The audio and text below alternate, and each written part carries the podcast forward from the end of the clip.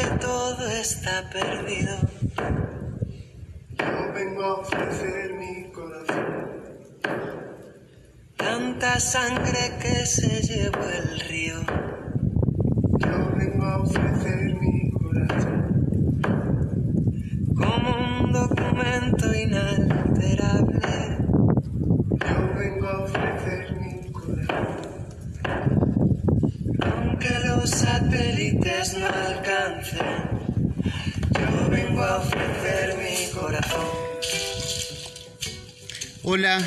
nuevamente nos encontramos para compartir este nuevo episodio. Gracias por estar del otro lado, por escucharlo y compartirlo. Nos hacemos compañía los unos a los otros, ustedes ahí desde su casa con su familia y nosotros desde aquí por este medio, porque todos somos mensajeros de libertad.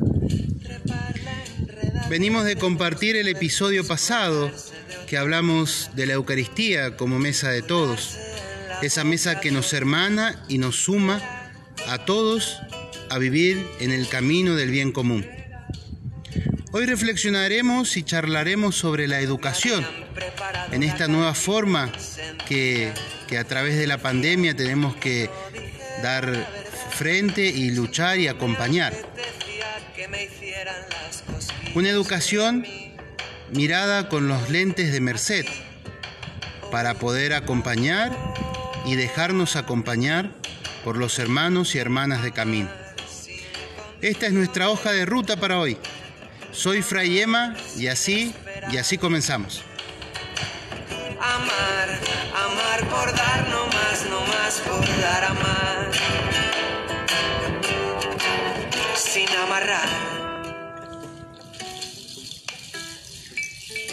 Como cada encuentro, lo sabemos, es un encuentro fraterno con los diferentes frailes de nuestra comunidad.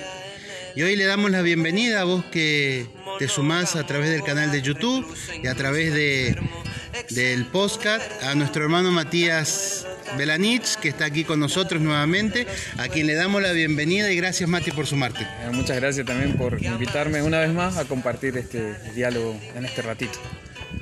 Y hoy, ustedes que nos están mirando, eh, estamos en el patio de nuestro querido Instituto León 13, que hace tiempo ha dejado de latir y sentir a los chicos del primario, ¿no? que juegan, que saltan, que se divierten en este inmenso colegio, en este patio, en donde también han transcurrido diferentes charlas, eh, momentos de risa y de encuentro con los chicos del secundario, momentos también de tristeza, momentos de alegría, pero estamos hoy aquí, en este camino que vamos recorriendo por los diferentes espacios y también que acompañan al tema que vamos a, charlar y a compartir con ustedes, porque también aquí es un encuentro de familia, es un encuentro de, hermanos que se reúnen y confían ¿no?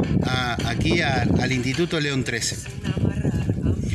No están presencialmente los chicos, pero el colegio sigue latiendo, ¿no? Este y otros colegios más, escuelas públicas, siguen latiendo a través del contacto de esta nueva forma de conectarse, ¿no? A través de, de las redes sociales.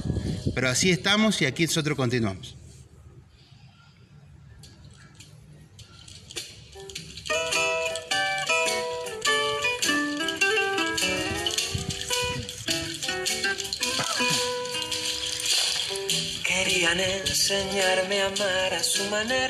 Y la palabra de Dios es importante para todos nosotros.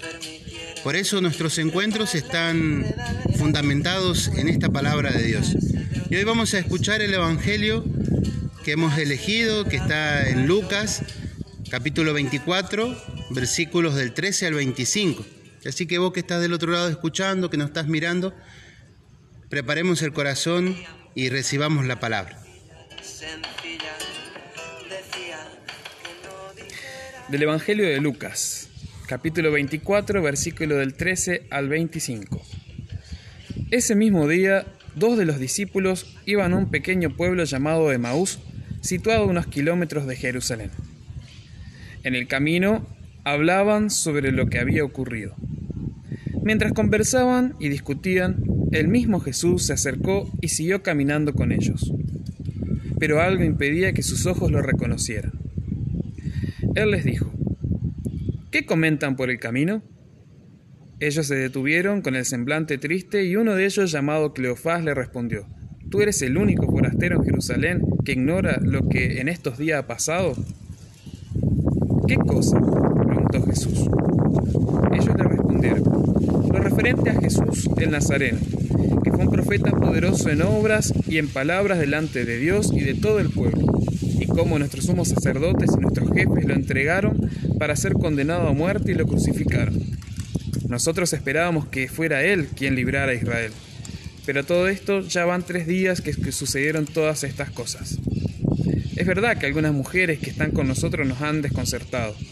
Fueron de madrugada al sepulcro y al no hallar el cuerpo de Jesús volvieron diciendo que se les había aparecido unos ángeles asegurándoles que Él estaba vivo. Algunos de los nuestros fueron al sepulcro, al sepulcro y encontraron todo como las mujeres habían dicho, pero a Él no lo vieron. Jesús les dijo entonces, Hombres duros de entendimiento, ¿cómo les cuesta creer todo lo que anuncian los profetas? ¿No será necesario que el Mesías soporte estos sufrimientos para entrar en su gloria? Y comenzando por Moisés y continuando en todas las escrituras lo que se refería a él, le fue comentando. Cuando llegaron cerca del pueblo a donde iban, Jesús hizo ademán de seguir adelante, pero ellos le insistieron, quédate con nosotros porque ya es tarde y el día se acaba. Él entró y se quedó con ellos, y estando a la mesa, tomó el pan y pronunció la bendición. Luego lo partió y se los dio. Entonces los ojos de los discípulos se abrieron y lo reconocieron, pero él había desaparecido de su vista. Y se decían, ¿no ardía acaso nuestro corazón mientras nos hablaba en el camino y nos explicaba las escrituras? Palabra de Dios. Gloria a ti, Señor Jesús. apertura, la cura y la locura. Amar sin condiciones, amar sin esperar.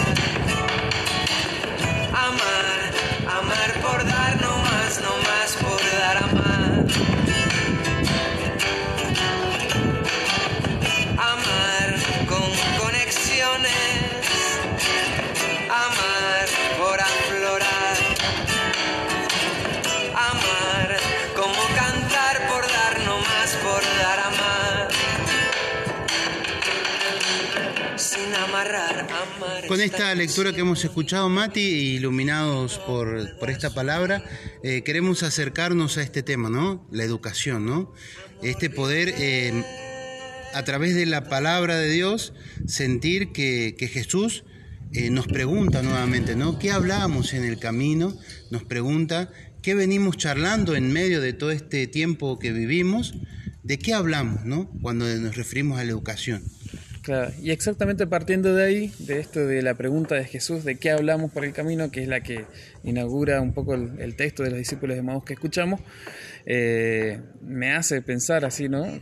cuando pensaba qué compartir en este diálogo, brevemente, porque para educación hay mucho que se puede decir, ¿no? Y educación liberadora también, pero un poco me, me remitía a la palabra educación, ¿no? Por un lado, tiene muchas acepciones, ahí la etimología de la palabra también nos puede hacer descubrir muchas eh, bondades de las palabras, pero en este caso pensaba en esta que tiene que ver con conducir, acompañar y también con otra eh, otra acepción de la palabra también, que, otro significado de la palabra educación, que es con sacar de, de, alguien algo que tiene adentro, algo que está adentro, porque es bueno que, que, que lo comparta, lo hace crecer y a su vez el que conduce y acompaña ese proceso y eh, descubre lo que está dentro de ese otro distinto de él, eh, también se enriquece, también aprende, ¿no? Entonces esta, esta cuestión simultánea como de, enseñar y aprender eh, mutuamente, ¿no? Unida y vuelta en eso, ¿no? Eso tiene que ver con la, con la educación. Y entonces la educación tiene que ver mucho con preguntas, ¿no? Como hace Jesús, y esta es la pedagogía de Jesús, ¿no? Jesús caminando con los de Maús no se reveló inmediatamente, aquí estoy resucitado, ¿no? Sino que se interesó por acompañar el camino y porque la pedagogía de Dios y la pedagogía de Jesús es así, ¿no? es de encarnación, es de desde lo profundo, desde lo pequeño, desde lo sencillo, desde ahí construir, en este caso reconstruir, ¿no? Y quiere escuchar lo que nos pasa, quiere, quiere estar cerca de nosotros y lo que nos pasa a nosotros las alegrías, las luchas, los sufrimientos son las alegrías, las luchas y los sufrimientos de Él, ¿no? Se hacen, se hacen carne en Él también, ¿no? Entonces eso tiene que ver con educación, ¿no? Eh, todos los educadores eh, somos así, compañeros de camino, eh, somos compañeros en las alegrías, en las luchas y en las debilidades. muchos seguramente que escuchen estas palabras sabrán a qué me refiero y otros más que todavía de lo a lo que yo me estoy refiriendo, ¿no? en acompañar estos procesos en, los chicos, en sus alumnos, en los más pequeños, en los más grandes ¿no? y, en nosotros mismos también, ¿no? cuánto también nos vamos enseñando y vamos aprendiendo unos de otros, ¿no? como, como Jesús también. Eh, entonces todo, eso tiene que ver con, la educación y tiene que ver con la forma de, Jesús, de, entonces de preguntar, hay que preguntar, pero el que pregunta tiene que escuchar también, ¿no? Entonces la, la, actitud que nos enseña Jesús o que podemos aprender de Jesús es la de escuchar también, ¿no? Eso tiene que ver mucho con la educación también, estar dispuestos a, escuchar. El momento de, educar a alguien ¿no? Eh, genera un tiempo, un momento distinto, donde todo se pone entre paréntesis, todo se paraliza solamente para que aparezca la, la palabra ¿no? y la palabra mezclada los sentimientos y las ideas. Eh, en, un tiempo donde hay que hacer silencio para escuchar al otro. ¿no? Eh, a los discípulos de Emaús les llevó kilómetros, ¿no? de, desde Jerusalén hasta Emaús, conversar con Jesús y, y a Jesús escucharlos. ¿no? escucharlos y después eh, qué hago con eso que escucho, ¿no? No solamente lo recibo como algo valioso, como algo que me cuestiona, algo que me confronta o algo que me enriquece, algo que me sorprende, sino que ahora recibo esto, ¿no? Y tengo que hacer algo con esto, ¿no? Entonces ahí viene la actitud de Jesús, bueno, les voy a, a mostrar eh, les voy a hacer recordar, ¿no? Volver a pasar por el corazón todo lo que estaba anunciado sobre mí, sobre el Mesías en este caso, ¿no? O sea, la esperanza. Les voy a, les voy a mostrar, les voy a abrir un abanico, un mundo, un mundo de posibilidades de esperanza ante la frustración que ellos venían experimentando, con, certeza, porque bueno, eh, habían, se habían sentido un poco como habían quedado traumados por la, muerte de su maestro, este que es el liberador. Entonces, eso es cierto, eso nos pasa, les pasa a los que aprendemos y bueno, entonces, eh, y eso es lo que le compartieron a Jesús, entonces con eso tiene que hacer algo y no va a insistir en, la, en, eso, en esos sentimientos de, de dolor, de, sufrimiento, sino que les va a abrir un mundo de esperanza recorriéndoles todo ¿no? el Antiguo Testamento, todo lo que se dijo sobre él para que ellos hagan ese clic que más tarde van a hacer cuando les arde el corazón. ¿no? Eh, los docentes también, entonces eh, eh, estamos llamados los educadores, así ¿no? en general estamos llamados en este tiempo, también abrirles un mundo de esperanza a, a los que recibimos como, como en formación, educando, estudiantes, alumnos, no sé, llámenle como quieran, ¿no? pero estos que, que, comparten la vida con nosotros. Estamos todos en la misma barca, dijo Francisco, eh, educadores y educandos, eh, enseñantes y aprendices, ¿no? y, y bueno, hay que abrir un mundo de esperanza, hay que abrir eh, grietas al menos en medio de esta noche que se cimea sobre la historia con esta pandemia inesperada, nos viene de afuera, nos pone a todos en la misma situación eh, hace caer por tierra un montón de seguridades y certezas. Y bueno, hay que construir, es la oportunidad de construir algo nuevo. Jesús quiso construir algo nuevo con los discípulos de Maús, que era eh, la resurrección, la vida eterna. Hay una buena noticia que contar eh, y, tiene que ver con esto, con hay que comenzar de nuevo, hay que nacer de nuevo, ¿no? Entonces creo que es la oportunidad esta para para nacer de nuevo. Pusimos entre paréntesis muchas cosas y la escuela permite eso. Otra la etimología de la palabra escuela también es eh, eh, del griego es jolé y quería decir tiempo libre. Entonces un tiempo, la escuela inaugura un tiempo diferente al tiempo del mundo, si se quiere, si podemos dividir entre escuela y mundo, eh, el mundo, el tiempo productivo, el tiempo cronos, el tiempo de que hay que dar cuenta qué hizo con el mundo. Bueno, en la escuela se inaugura un tiempo distinto. Es un tiempo, eh, al inaugurarse un tiempo distinto está en nuestras manos, ¿no? Somos protagonistas y dueños del tiempo que podemos propiciar y la manera que queremos, de la manera que queremos propiciarlo. Y tiene que ser un tiempo de esperanza, de otro mundo posible. Tiene que ser eh, el tiempo que nos lleva eh, enamorarnos de las cosas, conocimientos, eh, compartir pasiones, compartir dolores también, alegrías. todo eso está en, nuestras manos y es un mundo de posibilidades que, da la, escuela, ¿no? Y ahora, quizás de una forma distinta, ¿no? Como decía Manuel, no están más los chicos acá corriendo por el patio, no está el aula. Si bien acá reconstruimos, quisimos poner el, para los que están viendo, ¿no? Mesa de escuela, sillas de escuela, estamos en un patio de la escuela, pero la escuela está teniendo otra forma ahora, ¿no? La forma a distancia, la forma eh, a través de las redes, de la conectividad. Eh, bueno, lo que no pierde la escuela es su esencia, ¿no? Eh, el, generar el tiempo libre, la creatividad de los docentes para abrir un tiempo de, esperanza, anunciar un tiempo de esperanza. Y bueno, para nosotros que seguimos a Jesús y como mercedarios, ¿no? también en un carisma liberador, queremos generar eh, un tiempo, un momento, un espacio, aunque a la distancia, pero que sea eso, de esperanza, liberador y que proponga otro mundo posible. Estos educadores que, bien decís, Mati, eh, que abren este nuevo tiempo de esperanza, lo, yo lo que venís charlando, lo, lo, relacionado cuando en el, encuentro pasado que tuvimos hablamos de esta normalidad transformadora, ¿no? en este cielo nuevo y esta tierra nueva que a través eh, de los educadores eh, abren este tiempo de esperanza, ¿no? porque ellos se, siguen jugándola en este tiempo más aún para poder estar cerca de los chicos, poder estar cerca de las familias, em, porque es importante este rol como educador, porque no lo vamos a encapsular solamente en, el docente de aula, sino educador en el grupo juvenil, en el grupo de la parroquia, ¿no?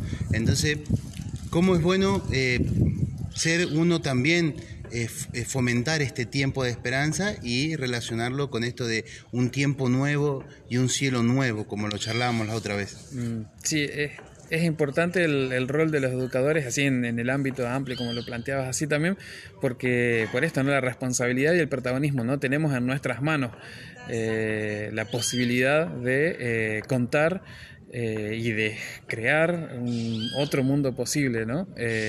Y más allá de, del, del, cronos y de, digo, ¿no? estos tiempos a los que hay que responder, incluso desde la institución escuela, a los que son docentes de escuela, eh, ¿no? Eh, planillas, eh, cronogramas, planificaciones, horarios, hay que cumplir con eso, es verdad, y a veces hay agobio en esta situación, en, ese aspecto, pero bueno, también hay que planificar porque Jesús repasa una historia planificada que se contó sobre él, hay un proyecto de, de salvación de Dios que hay que dilucidar también, ¿no? No es una improvisación, sino que eh, hay, hay, un proyecto, hay un camino, hay un proceso que eh, hay que recordar y hay que también hacer vivir en el presente, ¿no? De esta manera, y ahí el proyecto puede eh, entrar a, a, un montón de cosas, ¿no? De, novedades que no estaban previstas en el proyecto o, hacer presente lo que estaba previsto en el proyecto e incluso vislumbrar un futuro, ¿no? Que puede ser esta tierra, tierra nueva esta, y el cielo nuevo, ¿no? Eh,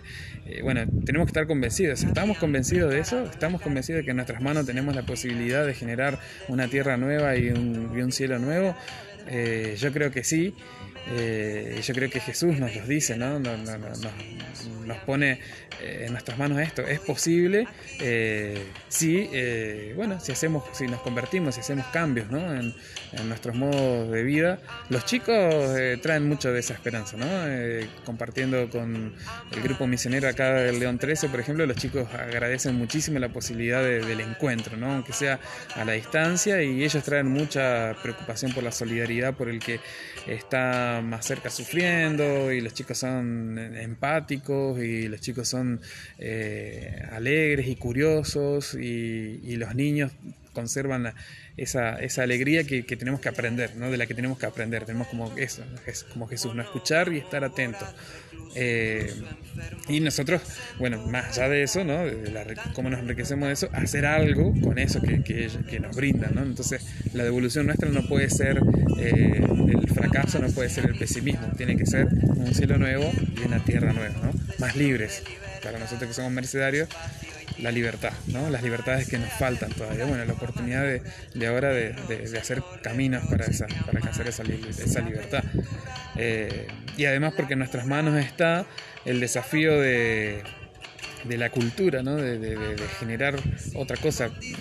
Estamos embebidos y sumergidos en un estilo de vida que muchos hace rato lo vienen diciendo, otros se cansan de decirlo y no se cansan de decirlo, sino que insisten en eso.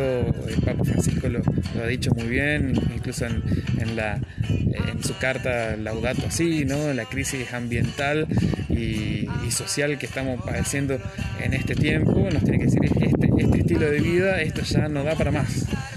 Entonces también eh, Jesús nos mostró, no da para más, ¿no? Eh, cambien, ¿no? Eh, hay, que, hay que cambiar, hay que volver a, como Francisco también lo sostiene, ¿no? hay que volver a, la, poner la persona en el centro, eh, las relaciones, los vínculos, la fraternidad tiene que volver al centro y bueno, eso nos va a rescatar, se nos va a rescatar de, de no estrellarnos como una locomotora, sino poner el freno, ¿no? y quizás ahora la pandemia imprevistamente y así dolorosamente nos, nos ha puesto un freno. Pero aprovechemos entonces el freno, el paréntesis que se ha generado en la historia y eh, que nos afecta a la humanidad entera para, para construir un cielo nuevo y una tierra nueva más libre. Así es.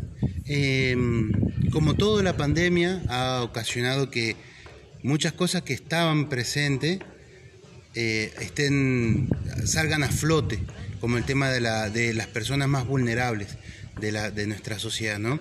Y la educación también ha tenido eh, que hacer frente y muchas personas eh, eh, no pueden encontrarse por esta falta de, de conectividad que muchas veces las familias tienen, aquí en nuestro barrio pasa, ¿no? Y cómo los docentes, los educadores hacen lo posible para que esas personas más vulnerables se sientan acompañadas y sientan como Jesús hizo presente en ese camino, ¿no? como Jesús se introduce y no deja de lado a estas personas que, hermanos y hermanas, que a causa de la pandemia eh, y por otros motivos más también que todos sabemos, eh, están más vulnerables frente a esta situación. Y cómo los educadores eh, hacen todo lo posible para que los chicos no queden fuera de, de este, de, este, de este encuentro a través de, la educación. Sí, porque sin duda este, este cielo nuevo y tierra nueva tiene que ser en favor de los más vulnerables. eh. Eso nos enseña Jesús, eh, eso está en el corazón de Dios, ese es el proyecto de Dios. Eh, el, amor al- y, y la- lucha por el, más débil, por el empobrecido, por el vulnerabilizado. ¿no? O sea, no, no podemos perder de vista ese horizonte, ¿no? no podemos perder de vista que nosotros somos unos privilegiados de poder tener acceso a esta eh, conectividad, al internet, a los artefactos, pero hay muchos que no lo tienen, ¿no? Y entonces no, no, no podemos perder de vista eso y nuestro corazón tiene que, que, eh, acompasarse, latir con el de Dios que está eh, siempre eh, en favor de, ellos, ¿no? Entonces hay, hay un montón de, de- cosas que podemos aprender, hablando de educación justamente, de cómo se organizan los, los- más pequeños, los debilitados, los empobrecidos, para que no les falte lo necesario, para acompañarse, porque eso también es fundamental en la educación, una comunidad que se acompaña, que- que está junta, ¿no? Eh, entonces hay un montón de, de- acciones solidarias que se han desatado, que ya venían eh, algunas eh, eh, desarrollándose y, y bueno, de ellas aprendimos cómo, cómo cocinar con poco, cómo abrir las puertas de tu casa para que sea un comedor, cómo estar atentos a los más viejitos de- del barrio, a los niños recién nacidos, a los enfermos, y eso la gente lo- lo- lo- ya lo, lo vivía y ahora bueno, nos invitan a todos a aprender de ellos y sumarnos a, a construir esa, esa solidaridad ¿no? con los más vulnerabilizados. Eso eh, enseña también, ¿no? Eh, Claro. muchas muchas de las cosas que aprendemos las podemos aprender de, desde esa organización popular, social, de esta manera. ¿no? Como dice la canción que estamos escuchando, ¿no? Amar sin condiciones, ¿no? Sí. Poder amar a, a todo lo que, que el Señor nos regala y nos invita a abrazarlo tal cual viene, ¿no? Y la educación quiere ser eso, o trata de ser eso, una educación que ama, que libere, que acompañe. Y quien dijo que todo está perdido también, ¿no? Yo vengo a ofrecer mi corazón, nos dice la canción también que estamos escuchando. Eh, muchas voces quieren acallar, muchas voces eh, le hicieron pensar a los discípulos de Maús que ya no, tenía sentido, no había que esperar liberación, muchas voces eh, dicen que hay que salvaguardar la, economía, muchas, voces ¿no? nos, dicen la economía en el sentido de la economía en el centro, ¿no? Es cierto que, los países tienen que, que, producir y progresar, pero la persona en el centro, ¿no? Entonces, eh, ¿quién dijo que todo está perdido? Yo vengo a ofrecer mi corazón, creo que los educadores, la educación tiene mucho para decir desde yo vengo a ofrecer mi corazón, vengo a poner el cuerpo, vengo a poner eh, todo para generar una cultura distinta que nos haga a todos eh, más humanos, eh, más hermanos y que cuide de la dignidad de las personas, especialmente los vulnerables. Y que arda nuestro corazón como ardió el de los discípulos. Tiene que arder con eso nuestro corazón, sí, con eso. para salir corriendo a, a anunciarlo, ¿no? para contagiar a otros. Sí, sí, sí. Nosotros continuamos de la siguiente manera. Amar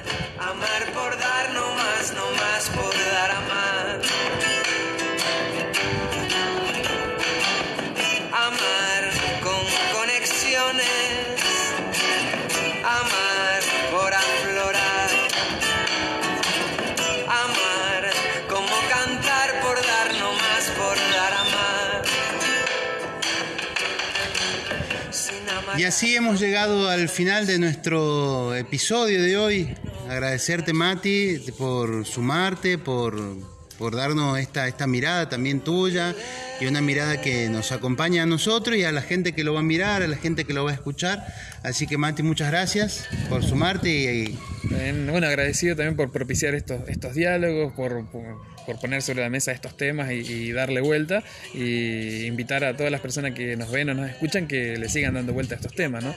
Esto no son recetas, no son verdades absolutas, ¿no? Acá clausuramos con un monio este diálogo, pero lo pueden abrir cada uno que lo escuche, ¿no? En el momento que lo escuche. Te agradecemos por estar del otro lado, por sumarte, por escucharnos, por mirarnos. Eh, agradecemos nuevamente a la producción y puesta en escena de este espacio donde estamos aquí, al hermano Nicolás, que se ha sumado y nos acompaña a través de, de la música, de la edición, del video que después ustedes van a disfrutar en YouTube. Y aquí estamos, somos todos una sola familia que nos acompañamos los unos a los otros. Recuerden que todos somos mensajeros de libertad y unidos en cada Eucaristía.